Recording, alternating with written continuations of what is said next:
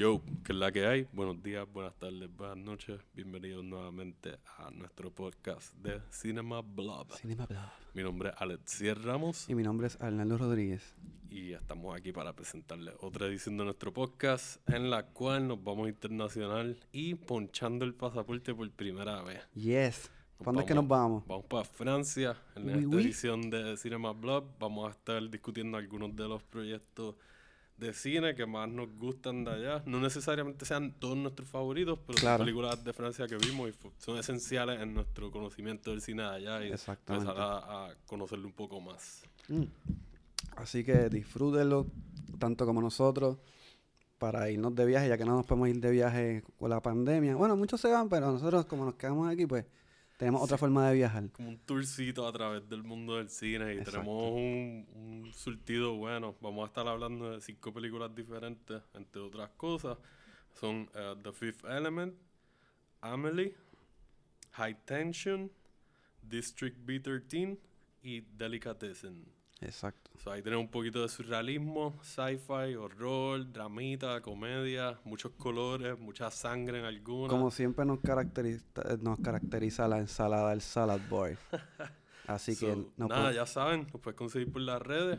como Cinema Blog en Facebook, Instagram y por email nos pueden este, nos pueden enviar un email por cinemablog@gmail.com. Eh, acuérdense, estamos también en Spotify y estamos en Apple Podcast que nos pueden este, dar cinco estrellas si quieren, por favor. Nos dejan Y- un review, nos dejan un comentario y así nos ayudan a poder seguir produciendo ya que otra gente nos descubra y nos escucha, a ver si conseguimos más followers y conseguimos una base más sólida. Exacto. La Cinema Blab. Ustedes nos pueden ayudar. Así que nada, disfruten y buen viaje. Yes, enjoy. Preparen los bowls.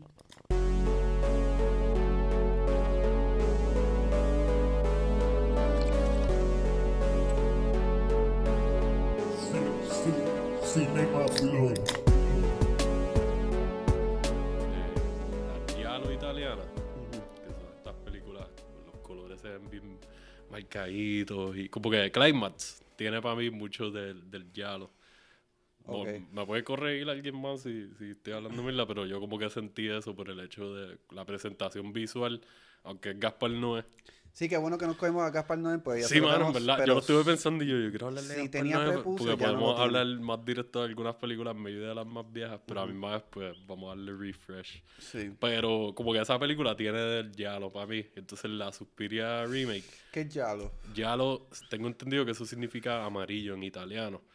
Ah, entonces, ver eh, por qué. Ajá, este, y nada, según lo, lo poco que yo sé, porque en verdad yo no estoy tan familiarizado con ese género directamente, o subgénero, eh, pues esas películas se distinguen por, por, el- como que tienen unos aspectos de la presentación visual, como está diciendo, como el viaje de los colores, y qué sé yo, y la versión de Suspiria original tiene mucho eso. Mucha gente criticaron la, el remake por, porque es más oscura, como que el palet de colores es más like Ok. bajo opaco todo y pero para mí pega con la temática y el hecho de traer una historia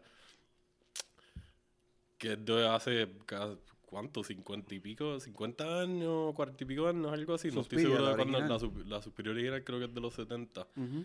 y esta salió hace par de años, hace como dos o tres años. So, estás trayendo las generaciones aparte y estás adaptándola y Ah, dándole pues tu propio adaptado, toque.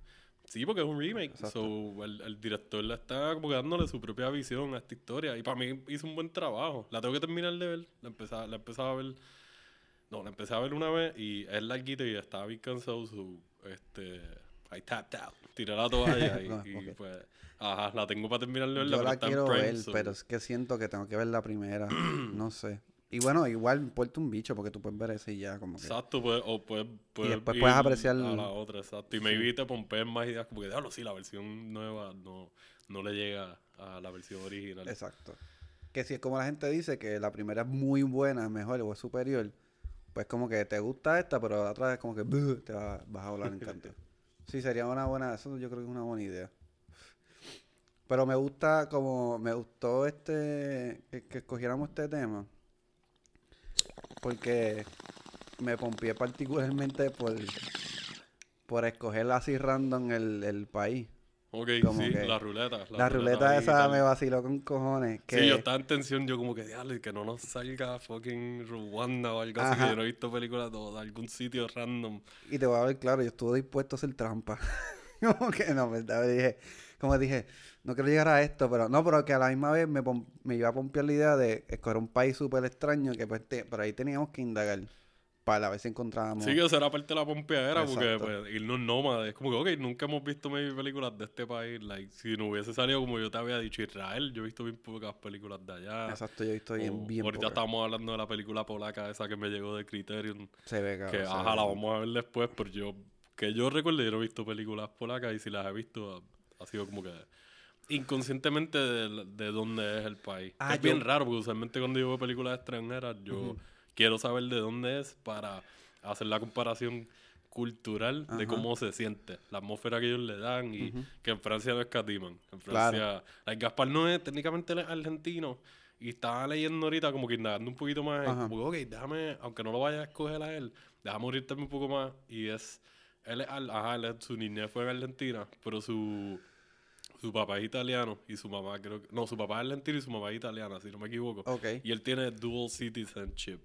Son de ciudadanos de ambos lugares por esa descendencia. Ajá. Pero su carrera y sus estudios fueron en Francia. So, su carrera profesional Y- completa ha sido en Francia. Y lleva películas- viviendo en Francia toda Exacto, su eso vida. él es como, como, yo lo veo como un Terry Gilliam, que Terry Gilliam es americano y él es un director, like, él hizo Fear Loading en Las Vegas y, y Time Bandits y 12 Monkeys, como que el brega Ajá. de surrealismo y qué sé yo, no parece un director americano y es porque él se fue a UK y su carrera básicamente ha sido en UK y él es el hijo adoptivo de, de, de fucking UK, like, tú lo, a cualquier persona en la industria del cine tú le preguntas, como que ya, es British. Sí, él y Gaspar, Gaspar es como Y ajá, el- Gaspar para mí es como, y su, un su- ciudadano del mundo. Sí. Estúpido, la gente que dice eso. Es como, en, en realidad yo lo veo como el hijo adoptivo del cine francés, porque él representa. Like, Exacto. Si fuera una mierda, pues como que... surreales, es bien fuerte, no pide perdón por lo que hace. te- si te tiene que poner algo bien crudo, lo hace. Y usualmente en el cine francés, como que lo que yo he visto,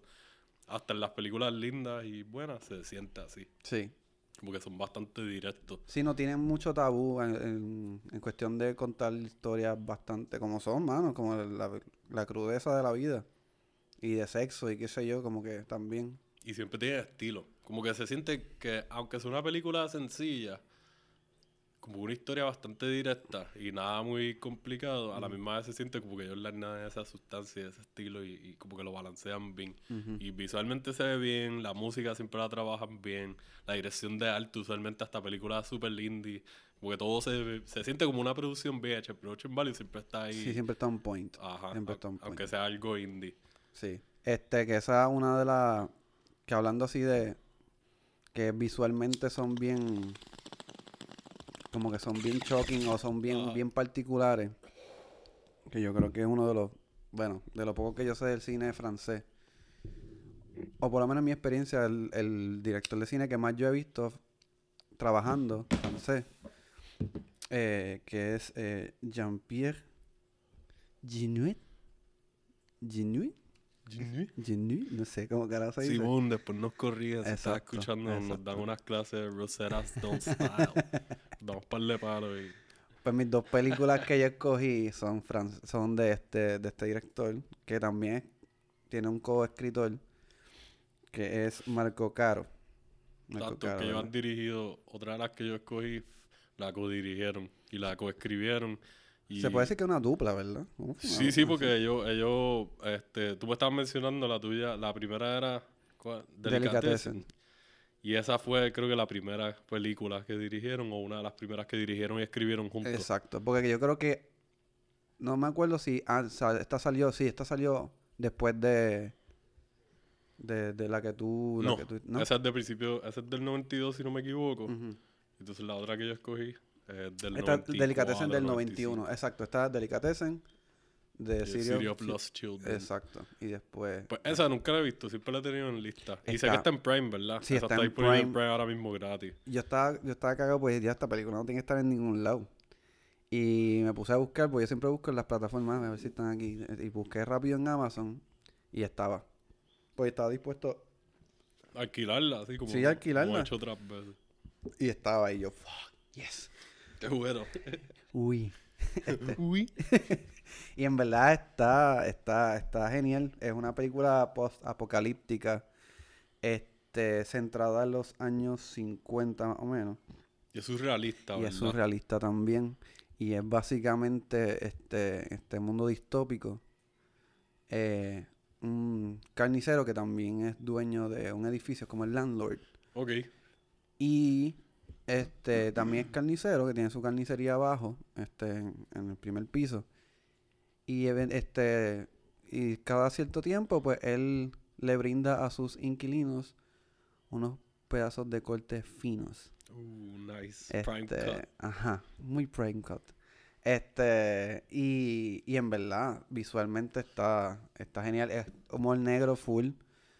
Este, Sí, también. en lo poco que yo he visto de ellos, eh, como que trabajan mucho con humor negro. Ujú. Y el, el mantienen muy bien con el balance del surrealismo y, y actually mantenerte ahí como si existiera lo que tú estás viendo. Que es bien raro porque hay gente que dirige el surrealismo y le añaden un poquito de una película y se siente fuera de lugar. Y ellos te pueden hacer una historia completamente surrealista a un cantito de algo y ya, like, it makes sense. Exacto. Y él es particularmente bastante bueno haciendo temas surreales porque le gusta usar muchos tiros distintos, Sí, los lentes y como que a veces se siente como que medio... los like, colores, él tiene como unos colores, una paleta de colores bien particular Sí. que es y pre- siempre pre- predomina el verde y el rojo. Este, ese es como que siempre esos son sus, co- sus colores preferi- preferidos. Que no, mala mía No, que te interrumpa, no, pero. Eh, me estoy adelantando un poquito porque es el mismo director, los mismos directores y escritores. Pero en City of Lost Children estaba leyendo que, que maybe lo hicieron para esta también. Que para llegar al palet de colores que ellos querían y cómo querían que se viera exactamente, a, los, a, a los actores los pintaron más blancos. Oh. Para coger los colores eh, Sí. cuando grabaran y como que, ok, so a todo el mundo le tuvieron que poner maquillaje y creo que en la ropa también, por el, que la ropa fuera un poquito más gaseadita para entonces como que poder pintarlo bien o reflejarlo. Y, y funciona, mano, en verdad. Tú lo piensas y tú, ya lo que uno no pensaría que tuvieron que hacer eso para que se vea así, porque cuando lo ves se ve tan real y como que, como estamos diciendo, como que parece como si una realidad de verdad, como que esto es normal. Exacto. Lo hacen tan bien que parece como que todo es así. Exacto, que Se eso es, muy que, bien. eso es lo que estábamos hablando ahorita, que ellos le dan un tratamiento cabrón a, a la cuestión de visual y del arte, como que ellos tienen bien, bien pendiente. Algo que tú podías decir que es una estupidez, como pintar o maquillar a sus actores todo el tiempo, simplemente para que Pa' llegar a- un tonito de colores, como que wow. para coger la presentación y el aspecto visual que tú quieres, de verdad. Ajá, exacto, como que, cabrón, está bien chulo. Pero eso funciona y, y, y es, es chulo ver como que... Porque son películas que visualmente, aunque obviamente nosotros no hablamos francés, y se nos puede hacer, por ejemplo, a mí se me puede hacer complicado un poquito leer los subtítulos y qué sé yo, estar pendiente de visual a, a- a- la película como tal, pues... Pero cuando puedo estar pendiente me disfruto un montón lo que estoy viendo. Sí, como que te están dando un reward. Estás teniendo que leer los subtítulos, pero cada vez que estás viendo bien todo, se ve todo Sí. bien. Me va, dar, me va a dar un dolor de cabeza bellaco cuando termine de ver la película, pero, pero me la voy a disfrutar. Y que en el elemento esto de surrealismo, me gusta que ellos dos, o particularmente Jean-Pierre, este, siempre tienen unos elementos como, por ejemplo, los actores. Si tú miras los actores de, de sus películas, todos tienen facciones bien extrañas. Son bien extrañas. Sí, ellos en los castings son big, que eso va también con Ujú. crearte esta visión surrealista. Es como que. Ah, like. Yo no sé, yo no soy tan fanático overall de David Lynch, pero todo el mundo que conoce el cine un poquito más adentro, pues sabe que él, él es uno de los maestros del surrealismo. Mucha gente lo consideran el maestro.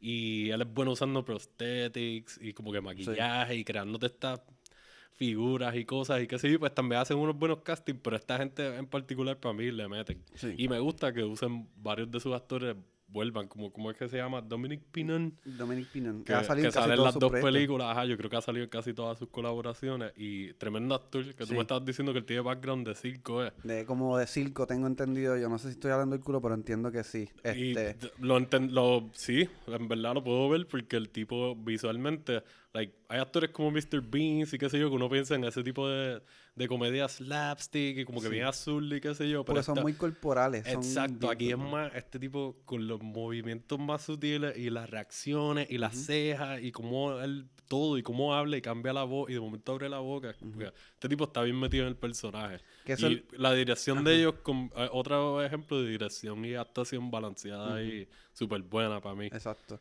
Y eso es lo cool porque aparentemente ese es el background de él y ellos ex- explotan eso porque el personaje de, de, de él, de Dominic, es, es un payaso retirado. Ok, Es un payaso retirado que como que se le hace como complicado abandonar esos tiempos de gloria de cuando él era payaso porque dejó de ser payaso porque pasó algo pasó que na- nadie sabe qué fue lo que pasó que el mundo ya no es igual ok. este y hace como cositas porque él empieza a trabajar como un tipo de janitor o como que hace como un handyman Ok. So, él se está cruzando con todo el mundo, básicamente. Él está yendo a todos los pisos, los está viendo todos los personajes, todos los revoluciones, él está por ahí. ta, ta, ta. exactamente Eso está cool. Y, y mano, como él maneja las cosas, cuando él se divierte, como que él hace cosas bien de payaso, ¿entiendes? Como que hace su, unos bailecitos raros, pa, utiliza esos recursos para hacer cosas de, de su trabajo. Por ejemplo, hay una escena que me gusta, que esto no es un, like spoiler, que él va a pintar el, el techo y no llega. Y él lo que coge es que coge sus tirantes y se los amarra. Ajá. Y tú lo ves que se estira con, los- con los tirantes. Ok. Y es como que se Aguantándolo para que llegue, eh, y exactamente. Y eso visualmente es como bien entretenido. Este, y muchos de esos personajes también de la, de la, de la película son así bien marcados. Está la tipa deprimida que está siempre tratando de suicidarse. Que es espectacular las escenas cuando ella está, cuando ella trata y, y no puede. Sí, me Este, imagino como un viaje Groundhog Day de tu ver varios intentos maybe fallidos, o como que Exacto. más o menos, ok. Que también aprovecha eso porque él, él utiliza los recursos de las expresiones exageradas, casi tea- teatrales. sí, como que la gente no reacciona así. Cuando, pero, pero visualmente es, es entretenido. Sí, verlo. va con todo lo que estás viendo ya, como que va con ese tipo de temas. A- Exactamente. a- la de City of Lost Children, yo te dije que, pues, ajá, como habíamos escogido varias de esos mismos directores, le iba a dejar de background. Pero se pueden tirar un double feature con esas dos si quieren irse en el viaje de surrealismo, porque es más o menos like, algo similar, es un mundo surrealista y se siente más o menos medio distopiano, Exacto. bien oscuro, kind of noir.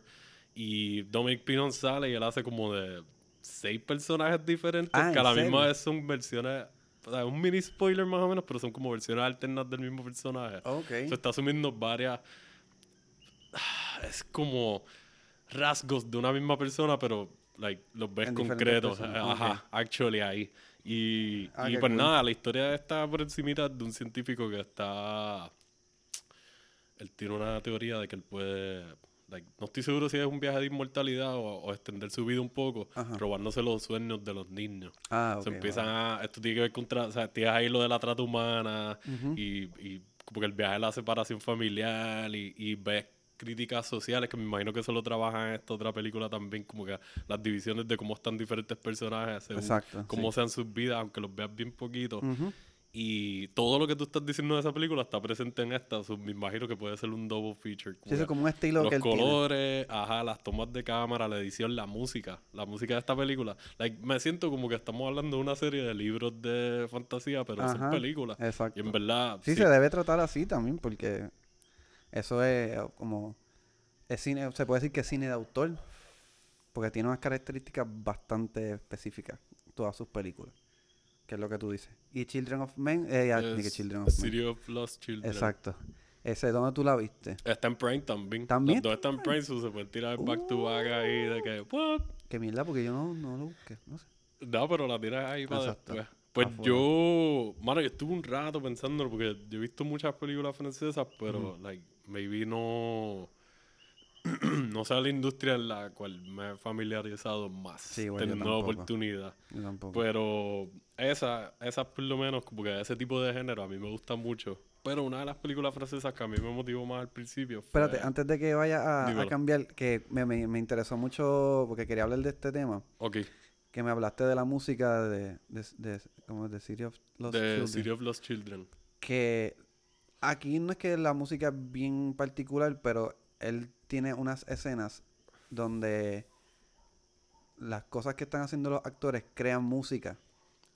Sí, como, Como que director, de- como Edgar Wright hace ahora, que elementos de cosas que están pasando de acción se editan y forman parte de la música de la cosas que película. están haciendo los, los actores, como unos ciertos sonidos, pues empiezan a intercalarlos con otros sonidos que están haciendo otros personajes y hacen como una musiquita bien chévere. Ellos utilizan ese recurso para de forma cómica también.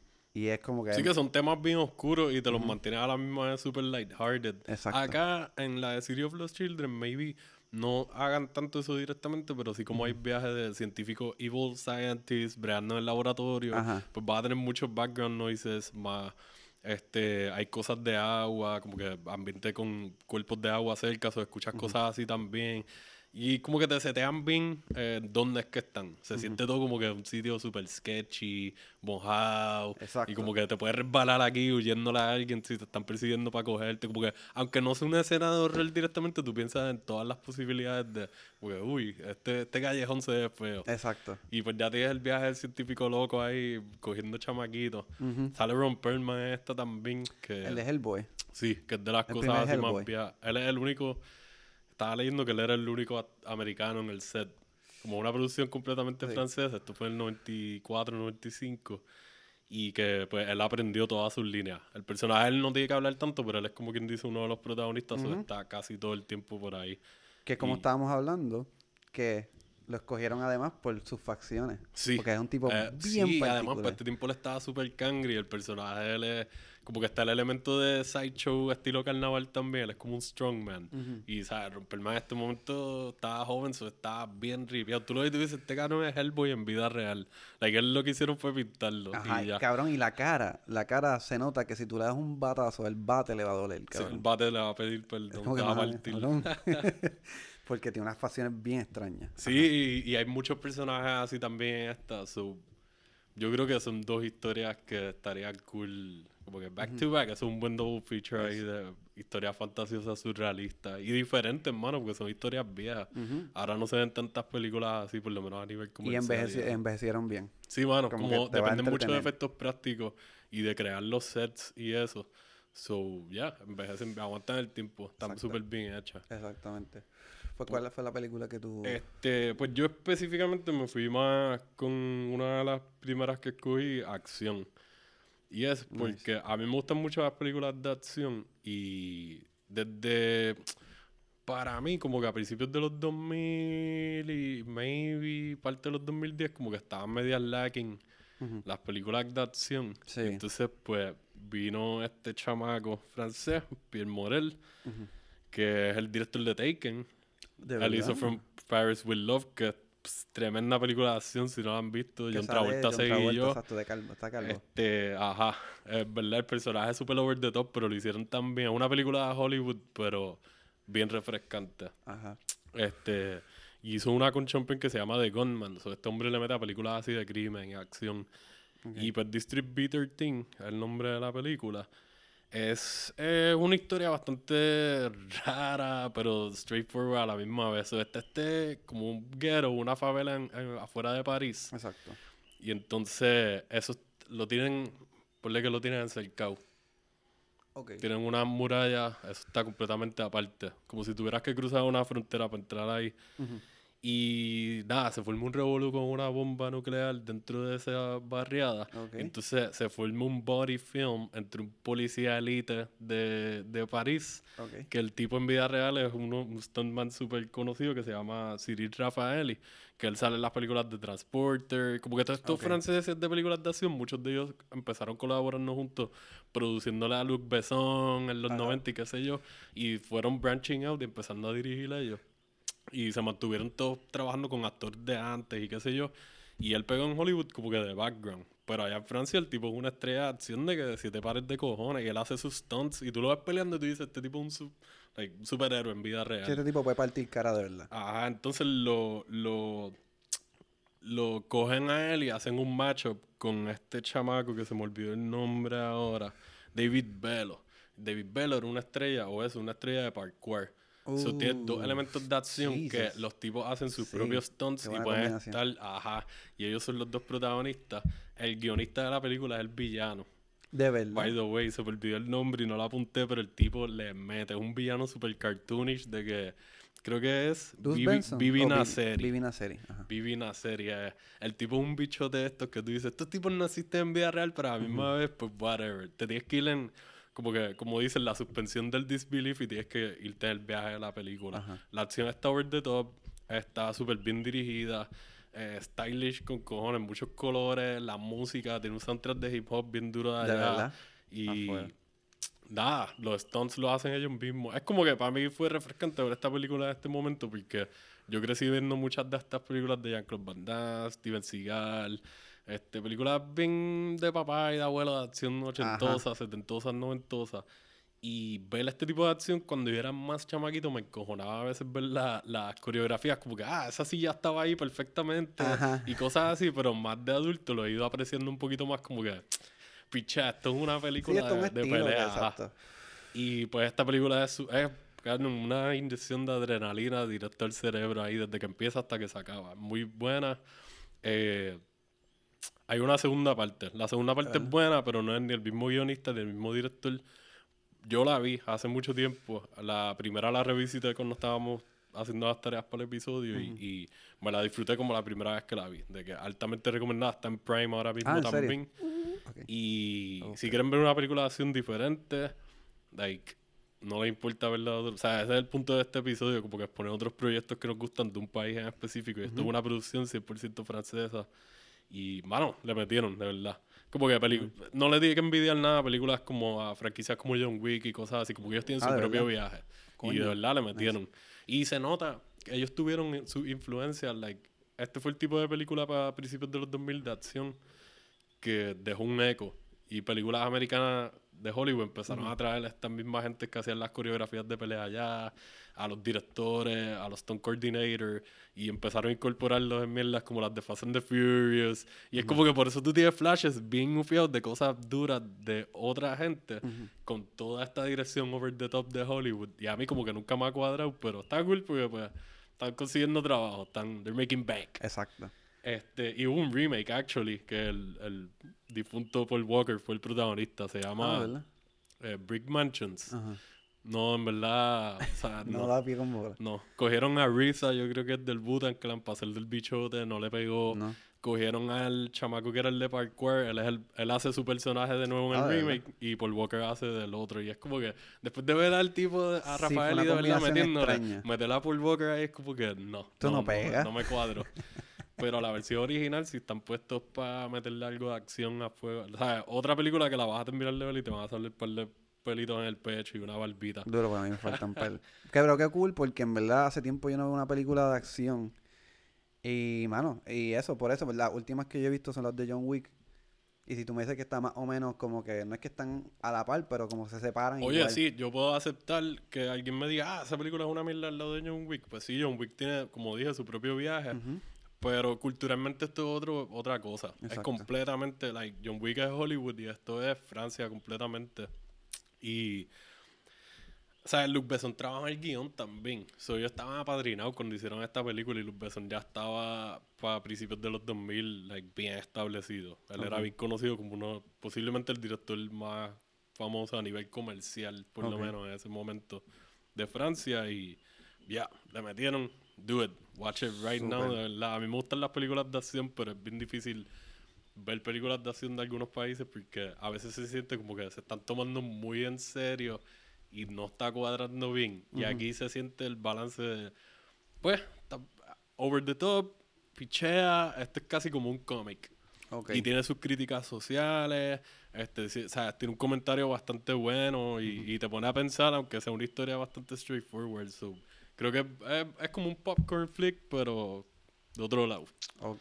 Que está cool, ¿verdad? Eso me gusta. Y, y haciendo una transición de puños y patas y sangre, voy a hablar de una película bien bonita del mismo director que hablamos ahorita es de Jean Pierre y el, y- y el- pero este es Ya es él él solo, solo. exacto. que es Amelie y la quise incluir porque se puede decir que es una película bastante cliché francesa, pero la, la quise incluir porque es, fue mi primera película francesa Ok. que yo vi.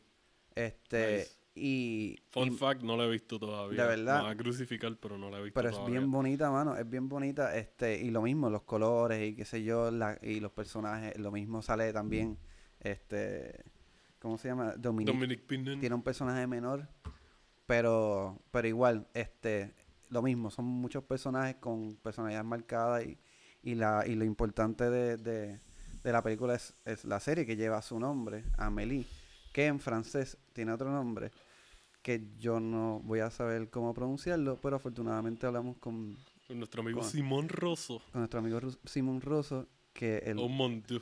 él, él- él es francés y me, me brindó con la pronunciación correcta. Lo tengo aquí en voice y lo voy a poner porque está genial. A ver si se escucha. Le fabuleux destin d'Amélie Poulain. Le fabuleux destin d'Amélie Poulain. Perfecto. Gracias, Simón. Gracias, Simón. Gracias por tu, co- por, tu Para contribución. de Francia. Exacto. Mua. Qué mierda. Pero la actriz también es bien particular en sus facciones. Pero es bien bonita. Es como tiene una belleza bien rara. Sí, recuerdo, no la he visto, pero recuerdo haber visto muchos stills y como clips y los ojos. Siempre le veo los ojos. Sí, la son no sé si le- hay muchas tomas en la película así que se le ven los ojos glossy, como que bien. Ah. Pues la actriz se llama Audrey Tautou. Ok. Eh, Simón, si estás escuchando esto, me escribes cabrón, lo diste súper al. Masacraste todos los Sí, nombres. yo pero también, pues, yo no soy francés, sorry, Simón. Este, que ella también salió en The Da Vinci Code. Ok. Este, muy buena actriz. Y también muy buena con sus facciones, muy buena cómica con, con sus facciones.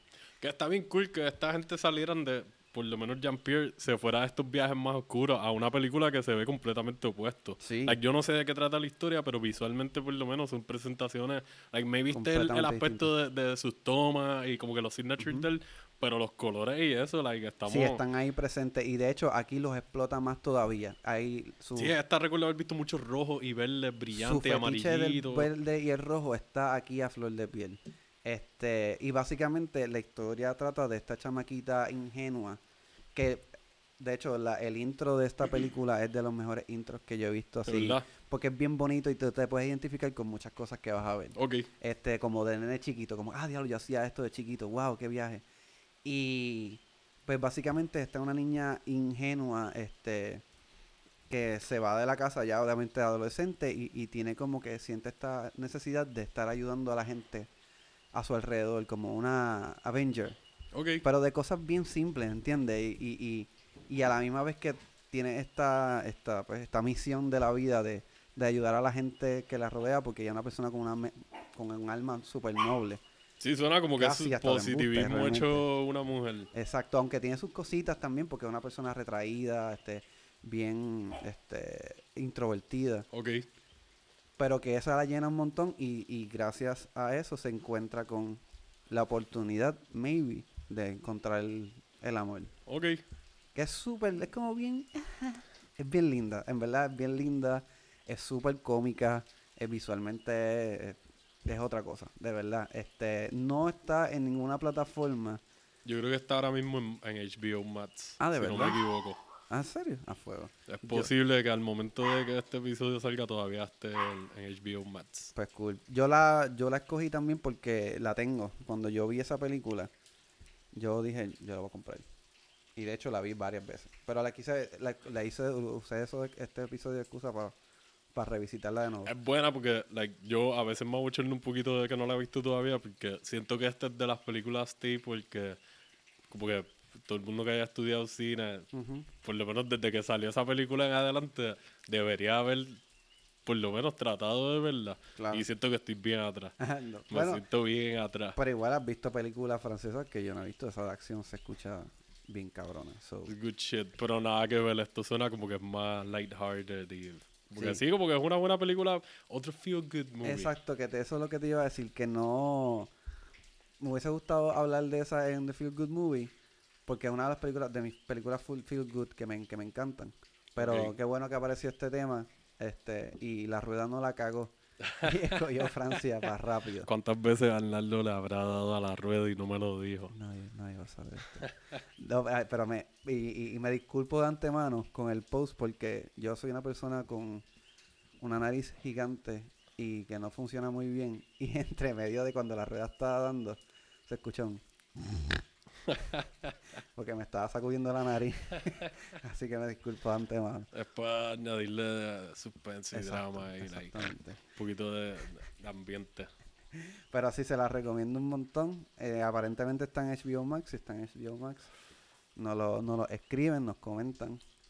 Y, bueno, Bucky Kane, de verdad, porque la van a pasar súper bien. Es una muy buena película para ver antes de dormir. Y eso es de principios de los 2000, ¿verdad? Es como 2001. Sí, algo así. 2001. 2001. Este. Así que se la Pues, recomiendo. tengo que ponerme al día. La, voy a ver si me la tiro en estos días. si quieres te la presto, yo la tengo. Eh, de hecho, Está creo- en HBO Ah, Max, no, so no la podemos poner ahí. Ah, exacto. Si la traiste, pues la... No, no, no la traje. Ahora que me acordé, no la traje. Pero sí. Este, Pues yo, como siempre, me voy en el contraste a- al otro lado a cagarla y a hacer un persona que- Pero otra de mis películas francesas así favoritas es de del 2003 y esta película pues yo la vi yo la vi en el cine. Fue otra película que vi en Los Colobos, se llama High Tension. De verdad, los codogos. En Los Colobos, súper random. Y la película es en francés. Y yo la vi, si no me equivoco, era en francés cuando yo la vi. No recuerdo si era doblada.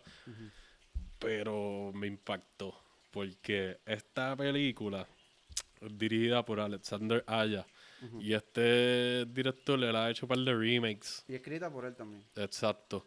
Creo que tiene un partner de escribir. Eh, Gregory, ahí la, no la voy a decir Exacto, la voy a super cagar. Levasseur. Levasseur. Pues, ajá, ellos han escrito muchos guiones juntos, inclusive guiones que no han dirigido, como que ellos son partners de, de hacer guiones y de crear historias. Pero entonces Alessandra es el que dirige. Y pues él, este hombre lo más reciente que hizo fue Crawl, la del cocodrilo. Ajá. Que en verdad está buena. Fue una película de horror, es como un throwback creature feature de un fucking cocodrilo, de cocodrilo matando gente y whatever. Eh, eh, o sea, es directo al grano y sin cortejeo. Pero irónicamente tiene sus layers y qué sé yo, son como que bastante buenos metiéndole cositas a las películas de horror como para elaborarlas un poco más y no solamente matar gente. Ajá. Pero Pues- bueno, porque a veces uno quiere, tiene un día de mierda y uno quiere ver, Exacto. porque los seres humanos son unas mierdas de personas, igual que nosotros también, de cierta manera. Pero a veces tú quieres llegar a, la casa, a tu casa harto de odio y ver una criatura. de- Descabronar gente o algo Sí, así. Ya. Los seres humanos a veces no nos merecemos. ¿Cómo para dejar salir las cosas? Como que, ah, ahora no puedo estar tranquilo. It's a feel good movie in some way. Pues este hombre le mete muchas películas de horror. Él también hizo el remake de The Hills Have Eyes, que es de mis remakes favoritos. Ok. A mí no, yo no soy tan fanático de las películas de exploitation, estas viejas de, de horror así. Ok. Alguna que otra me gustan. El- la versión original de The Hills Have Eyes no soy tan fanático de ella, pero el remake me gusta mucho. ok. Él lo hizo súper hardcore shit de que yo no sé, en verdad, esta gente se va en unos viajes y High Tension es como una introducción perfecta a, a la mente de estos dos cabrones porque es un blend de horror psicológico con slasher y survival. Uh, esa es una buena sopita. Ajá. Entonces, pues, ¿qué pasa? Están estas dos chamacas de la universidad. ¿Quieres otra? también? Eh, no, yo estoy bien. ¿Sabes que sí? sí. dale. Ajá. Pues estas dos muchachas que estudian juntas en la universidad eh, se van de holiday a visitar a la familia de una de ellas dos en el campo, en Francia. Que ellos viven allá, son de allá. Y pues mientras están por allá de la nada, eh, hay un encuentro como con un, un troquero. Y el troquero se, se va en un viaje y se forma este juego de gato y ratón. Gracias. Salud Salud. Este, se van a este viaje de gato y ratón y juegan con tu mente. Like, la película vive, el nombre de High Tension le pega. Ok. Es tensión pura, la, es gory, es bien oscura, este, te mantienen de puntitas, tiene unos twists que yo he escuchado opiniones polarizadas en cuanto al twist y qué sé yo. A mí me encantó. Y pues a mí no me gusta como que indagar mucho en los twists cuando estoy hablando de una película sin, sin querer dar spoilers, pero en esta como tal me gusta enfatizarlo porque se fueron el viaje psicológico full de que like, esto fue una inyección de horror de Francia sin pedir perdón Ajá. y, y sin, ajá, unapologetic, como dicen, pero acá, al mainstream. Y creo que Lionsgate fueron los que la cogieron y la distribuyeron acá en América. Ok. So, ellos son bien conocidos, o eran bien conocidos por distribuir películas así independientes de horror fuertes y cosas así. Y para mí esto fue una muy buena selección y se guillaron. Like, las actuaciones en esta película están on point. Eh, no conozco mismo- muy bien a las muchachas. Eh, babuchol no decirlo, pero sé que las veces que he visto esta película, porque la he visto varias veces, me gustan mucho como que la, la química Ajá. y cómo ellas se van desenvolviendo durante la historia, pero específicamente me tripea que el, el troquero, el que hace del troquero, sale en las películas de Gaspar Noé en carne, que es como uno de sus Es primeros largometrajes. primero- No, carne es un, un O corto. un corto, exacto, es como de cortometraje. 40 minutos. Sí. Entonces él hace el carnicero de ese corto, que I Stand Alone creo No, que es su primer que Sí, Pues su primera película fue Stand Alone, si no me equivoco, y es alrededor del mismo personaje. y es este troquero. Entonces él sale en Irreversible. Al principio, Mm. como empieza Irreversible, que están como en un apartamento de alguna gente hablando, uno de esos dos personajes. Ok. Y ya, estos cabrones, en verdad, like, esto es una película de horror que, like, a este momento yo tenía, por 15 o 16 años y ya hemos hablado en los otros episodios sobre las influencias del horror en mí como fanático del cine. Y esto fue una bofetada. Like, yo no me esperaba esto. Yo fui a verla ciegas casi. Eso pasaba mucho en los colobos. Como que yo mencionaba haber visto Pitch Black allí sin que le dieran Ajá. promo. Eh, la de 28 Days Later llegó a ese cine súper random. Conté que era una película comercial, pero Coño, sin promo. Representando. soqueaban tan cabrón, Esta de High Tension llegó de la nada. y Yo fui a verla con unos panas y me acuerdo que uno de mis panas, yo tenía como 15 o 16, el pana tenía 18 ya y él tuvo que enseñar la ID para que nos dejaran entrar a mí a los otros dos panitas menores de edad para Ah, poder wow. verla. Porque, mano, en verdad se van unos viajes que hay unas muertes de que, like, ya. Ahora mismo en Hollywood si se las tiran, se las tiran tanto con CGI y qué sé yo que da asco. Y no asco del bueno de que, ah, esto se ve bien real, asco de que, qué mierda. porquería, like, ¿qué le pasa a esto? Y esta gente cogen y, o sea, como te dije, el, nombre de High Tension le pega bien. Es una película como una hora y media o algo así, es bastante corta. Y te mantienen todo el pa, pa, pa, pa, pa, pa, Usualmente las películas de este género son, usualmente los guiones son bastante, para eso mismo, que son bastante, porque tú no puedes ver, o yo no conozco un caso, maybe, de películas de horror o suspenso que sean tan largas. La hay, pero tiene que ser más. Yo- para mí, como que tiene que ser más. depender mucho de lo psicológico. Esta, como es un blend, pues se siente para mí el pacing como que van directo a donde tienen que ir, sin drag, sin arrastrar las cosas demasiado. Y maybe si hubiese sido más psicológica y un poco más larga, no hubiese combinado tan bien. Lo manejaron bien esta historia y. Pues sí, hay películas de horror que pues, son más psicológicas, como la de Hereditary, que dura como dos horas y pico. The Witch no recuerdo, pero yo creo que es bastante larga, por lo menos Sí. de las más modernas. Y algunas de estas películas Pues de ya lo que de estábamos época, las hablando películas de ahorita. época son, usualmente son larguísimas. Las de ya lo que estábamos hablando ahorita, muchas de esas películas dependían de elementos psicológicos Sí. y a veces sobrenaturales, o ahí tenías para jugar y extender cortar. la historia para. Exacto. Exactamente. Tienes más tela para cortar. Que veo aquí este, el- el- en IMDb, estoy viendo una imagen y me gusta mucho la estética visual que se ve como granosa. Sí. Y es una película del 2003 Sí. y se ve como si fuera del, de, de 1978. Es raro, sí, porque like, las tomas y, y maybe la edición y eso se siente más como una película de los 2000, más up to date. Pero sí, en cuanto al feeling y cómo se actually lo ves todo, ese, ese graininess y la oscuridad, eso parece una película más throwback. Y le añade bien cabrón, ¿verdad? Como... Sí, porque o sea, es una historia de tensión pura. Like, te van a mantener todo el tiempo ahí escalando, escalando, escalando. Y maybe en unas partes sea lentita la escalación, pues still te están moviendo y te están llevando a donde te tienen que llevar.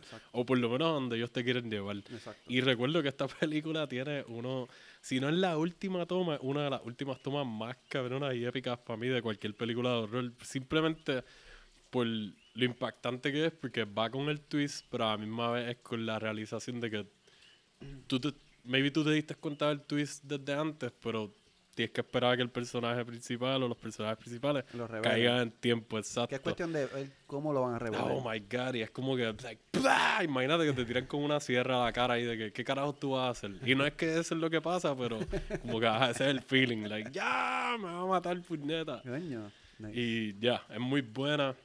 Esa película me pompió más a ver también, aparte de los documentales que había visto en ese momento y qué sé yo, a, a explorar más películas de horror de otros países y no solamente ver las americanas. Sí, mano, porque obviamente en Estados Unidos hay muchas películas icónicas de horror y de esa rama, de horror, suspenso. Pero en todo el mundo, mano, hay gente que obviamente hace películas de horror y, y es, es bien interesante en particular porque te lo van a demostrar de otra manera, porque la cultura es distinta, su historia es distinta. So es, vas, básicamente vas a ver algo completamente distinto. Porque obviamente en películas, las películas de horror americanas no es que todas se parecen, pero hay unas, algunos patrones bien similares. Sí, tú ves, la, a- inclusive el, el mismo repertorio de, de Alessandra Aya, tú lo ves y pues el, gente de las comunidades de horror, de los fanáticos así del cine de horror, saben que, o si lo conocen, él es bastante conocido en Hollywood por hacer remakes, porque él hizo el remake Piranha 3D, lo dirigió él también. exacto. P2, Este, P2 es esa, yo ¿Esa creo que él la escribió, ellos la escribieron, pero no la dirigieron. Es una película indie, no la he visto todavía, llevo años como que verla se tratando ve de verla interesante. como un viaje kind of slasher o algo así en un parking, una mierda así. Exacto. Eh, ¿Qué más? que La de Mirrors, que creo que es un remake de una película de J, de J horror de esta, como The Ring y The Grudge, esos Ok, viajes. sí. Y veo Eh, que también hizo The Hills Have Eyes. Sí, la que te estaba diciendo ahorita, que Ah, hizo el exacto. remake. Ah, exacto. Y el remake es súper hardcore. So, él, para haber hecho estos remakes, la de High Tension, eh, es bueno ver una historia original de ellos que funcionó tan bien. Y, y que sí, es bien impactante, hermano. Es- cualquier persona que quiera expandir su horizonte en el cine y, like, si quieres tirarte un double feature y ver cosas bien diferentes de Francia, te puedes tirar un Amelie y un High Tension. Y es como que, ya, tienes Exacto. dos sabores diferentes ahí que te van a poner a pensar mucho en, en cómo funcionan allá y cómo es la cultura del cine allá. Exactamente. Que eso, bueno, eso es como abrir, básicamente, y más ahora en, en- en- época pandémica, es como tu forma tal vez de viajar. Sí, por eso estábamos, el, lo del viaje de nosotros jugando con este episodio era lo de ponchando el pasaporte. Exacto. Bueno, nos vamos para algún sitio en específico y vamos a explorar este lugar. Coño, es un buen título, yo creo que se va a llamar. Estamos pensándolo todavía. Exacto. bien. Este, bueno, y en verdad, pues yo ah, pensé en varias películas, pero esta otra que escogí, que fue el último pick, eh, para mí tiene un valor bien sentimental porque esto es una película que la gente que sea contemporánea con nosotros, eh, muchos la vimos en el 4. Que de hecho en- nuestra, nuestra audiencia es bastante contemporánea con nosotros, así que van a saber. Shout out. Exactamente. Este, pues esta película, eh, mucha gente que sea contemporánea con nosotros la vieron en- repetida, doblada al español en Televicentro, en el canal de aquí del 4 local, o el canal que haya sido, si son de Ponce o Mayagüez, o no sé, eso cambia. Guaravisión, Mayagüez en la casa. Empanada Visión. No, no vamos a buscar enemigos entonces. Este, pues es The Fifth Element, mano. The Fifth Yes. Element para mí, yo te diría que esta es de las mejores películas de ciencia ficción de toda la historia. Yes, y esto es una producción 100% francesa, aparte de los actores y eso. Que eso yo que- no sabía. Sabía que el director era francés. El, el no Luc sabía que- Besson, papo, que en verdad, él hizo The Professional, Nikita, Colombiana, Lucy, que él tiene un patrón bueno de tener female Lucy. badasses ahí súper dura. Y esta fue una de las primeras rebotas así en el cine que yo me volví como que bien fanático de ella, Lilu, aquí en Ajá. The Fifth Element. Este, este. Es una historia original, la entiendo, de él. Él la escribió con, con otro chamaco que no recuerdo, Mark Kamen. Que él escribió Kisses de Dragon, las de Transporter, por lo menos las primeras tres. Oh. Como que estos franceses que son más comerciales les gusta mucho la acción, el Sí. crimen, el bajo mundo. Y lo, lo ejecutan bastante bien. Y nada, The Fifth Element a mí me gusta mucho porque aparte de verla tantas veces, el cuadro, como estaba diciendo repetida, eh, Que lo estabas viendo en el 4. que la he visto No en el jodiendo. cuadro muchas veces. Este, nada, eh, es bien colorida, mano. Es bien diferente a todas las películas que estaban saliendo de ciencia ficción en los 90. Como que yo te puedo decir que son una que otra, aparte de esta, like maybe Tag Girl, que es súper indie, cult classic, películas de sci-fi coloridas. Todas las demás eran como que gris, negro, verde, mojado. Este, la tecnología está bufiada, pero es como que todo es bien depresivo. Aquí las emociones las están reprimiendo en películas como Equilibrium, este, Matrix. O sea, me encanta por lo menos la primera, pero esta película para mí como que debería estar más arriba considerada en las listas de ciencia ficción porque los stakes están high. Like, tenemos un personaje, Bruce Willis, él está básicamente cayendo en este viaje de que tienen que encontrar a, a, una conexión cósmica, como un weapon o algo así, de una civilización antigua para salvar el universo. ¿Y qué es lo que está pasando en el universo? Que el mal como tal, encarnado o hecho energía, va a salir y va a destruir todo. O sea, aquí los stakes no están como que en la Tierra nada más. Aquí están salvando el universo completo. Exacto. Y tiene este personaje de Bruce Willis que está pasándola mal. Like, divorciado, le rompieron el corazón, es un taxista amargado de su trabajo, un, ex- un veterano, Está tratando tiene esa dejar- está carga. tratando de dejar el cigarrillo. Ah, Exacto, está tratando de dejar de fumar, este, está como que trasnochado, se ve que tiene una que vida como que súper, ajá, y estás en este futuro que te crean que, by the way, es del 98, 22 años han pasado y todavía esta película nosotros la volvimos a ver en estos días que está en HBO Max, si la quieren ver. Bueno, esta película, it lives up. Cabrón. Like, tiene tantos efectos prácticos bien hechos, los personajes que crearon, las actuaciones, mano. Esta película tiene un ensemble de siete pares de cojones. Contigo tú ves más a, a Bruce Willis, a Ian Holm, que paz descanse, que se murió hace poco, Bilbo Baggins, Exacto. Este, este, el malo, Mila Jovovich, Oldman. Gary Oldman, que es el malo, que está volviendo de trabajar con él en, en Leon, siendo el malo allá también. y es como que exacto. Gary Oldman es de los mejores actores vivos, punto. Like, ese cabrón debería tener como 10 Oscars, es fácil. full. Y en esta película es un villano super over the top, bien cartoonish, pero va con la historia que crearon. Y no sé, mano, yo siempre la llevo conmigo porque es una historia que no se siente, like, maybe no sea lo más original del mundo, pero el mundo que ellos crearon como tal para traerte esa historia, me encanta. Me gusta la visión que le dieron, el feeling, este, se siente épico todo.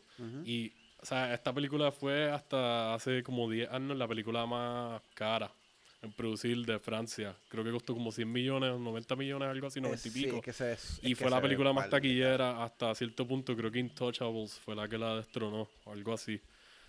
Pero, mano, o sea, es una película que yo se la he hecho a tantas otras películas de ciencia ficción. Like, yo me atrevo a decir que a mí me gusta más esta película que The Matrix. De películas así de los 90 de sci-fi, full. Yo me iría con The Fifth Element por encima de Matrix cualquier día. Cabrón, hizo, hizo par de pesos. Eh. Fueron, creo que triplicó. Triplicó. Dos. Hizo, costó 93 millones y hizo 263 millones. So, casi, casi triplicaron ahí. Jesus fuck. Porque es que, es que es muy buena, mano. Y, y es que todos los elementos de esta película son geniales. Está el, lo- el costume. Sí, la dirección de arte, como que el diseño de la ropa, el, por eso sigo hablando del mundo. Es como que esta película para mí es bien raro porque a mí me gusta el sci-fi, pero hay muchas películas de sci-fi que son considerados clásicos que a mí nunca, like, como Blade Runner, yo nunca me he ido en, como que específicamente nunca me ha matado. Y es bien raro porque es irónico porque yo soy fanático de Ridley Scott de muchos de sus trabajos. Cabrón, Blade Y, Blade Runner- y soy fanático de Roger Howard, de que ese actor que en paz descanse también, buenísimo. Pero, no sé, nunca me he ido en el viaje. Me debería revisitarla de nuevo. La he tratado de... de- le he dado Yo la la oportunidad por compré de Cuando veces. salió la Blade Runner 2049. La 2049. Exacto. Que es muy buena también, me gustó bastante este Blade Runner. Ve, y ese es un director, Denis Villeneuve, el que Denis- hizo ah, mira. 2049 y está haciendo la versión de Dune que va a salir pronto. Que para mí, este cabrón, él es actually French Canadian. Pero yo estoy seguro que él es fanático de Luc Besson y ellos se tienen que haber cruzado en algún momento porque Luc seguro. Besson es bueno trabajando con cosas de sci-fi. Like Lucy tiene sus elementos de sci-fi también. Valerian, que fue una de las más recientes, es como si fuera The Fifth Element 2.0, pero con más CGI. Eh, no sé. Yo creo que todo el mundo debería ver esta película y, Sí. y está cool porque tiene elementos de aventura, tiene elementos de acción, tiene humor negro, eh, la presentación visual está on point. Mila Jovovich, like, cualquier persona, multipass. Eso es lo único que yo voy a decir. Multipass. Exacto. She cabrón. can good. ya. Cualquier no- persona que escuche eso y no sepa de lo que tú estás hablando es como que bye, no me hables ya. Exacto. Y podemos hablar de cuestión de comedia, mano. que Mano, Chris este, Tucker, Chris Tucker, cabrón, Qué personaje más cabrón. Y qué lindo el personaje porque es como al estilo Prince. O en este caso, en nuestra época, Bad Bunny. Como que este tipo que se viste bien flamboyant.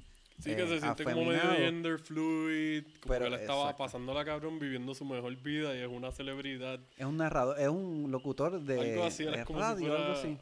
No estoy seguro, No un tipo como de I o una mierda así, es bien famoso y todas las jevas lo quieren. Y todos los jevos quieren estar largueando con él porque pues Que aquí no va a haber spoiler, pues yo estoy seguro que mucha gente la ha visto. Like, es de hace 22 años, pero ajá, como que ahora nosotros tratamos de mantener un poquito. Y Chris Tucker, sí, el timing de él aquí eh, es como que la escena. Esa escena en particular de, del conteo, eso es lo único que voy a decir. Es como que eso es comedy gold. Cualquier persona que vea eso y no se ría, es como que tú no tienes Tú no alma, tienes alma, cabrón, full. O eres un fucking charro, de verdad. Porque Dynamic Break, esa película está. Esa, y esa escena está bien, está bien cabrón. Y para mí es raro, porque viéndola en estos días de nuevo me sentía como que, ah, esto es un personaje que lo más probable alguien más aparte de Bruce Willis lo pudo haber hecho. Pero yo, lo, yo le creía, como que la amargura. Y él, él no se sentía como un tipo amargado straight up, pero a mí más como que lo que le estaba pasando, la pesadez, está. Pero a mí más como que, pues, él se ap- aprieta las botas y vamos a meterle. Estaba, lo que me gusta del personaje porque es, es que estaba amargado, pero a la misma vez se nota que, que, un tipo, que era un tipo carismático con cojones. Sí, como que tiene eso de, el, el Sí. toquecito de Bruce Willis ahí todavía. de- Exacto, porque tiene, tiene unas líneas bien cabronas, se tira unos chistecitos y qué sé yo. Pero simplemente, pues, que la estaba pasando mal por todo lo que dijimos, se está quedando calvo también. Pero eso es la vida real. Bueno, esa película de verdad, para mí es trascendental de que esta película va a pasar décadas y décadas y un montón de gente deberían seguir viéndola. Like, es como estamos diciendo, desde la dirección artística hasta actually la historia que hicieron, las actuaciones, tiene un balance bueno y es una película Hollywood, no Hollywood. Exacto. Porque eso es, por eso nosotros quisimos hacer estos episodios, por ver que hay otras industrias que, ah, mira, esto no tiene el logo de Hollywood, pero esta gente están representando. Y hasta way back en los 90 estaban dispuestos a hacer el riesgo de invertir la cantidad de dinero que invirtieron a hacer esa producción y hacer una película muy fucking buena. Y los franceses, cabrón, se están quedando con el mundo. Uy. Cinema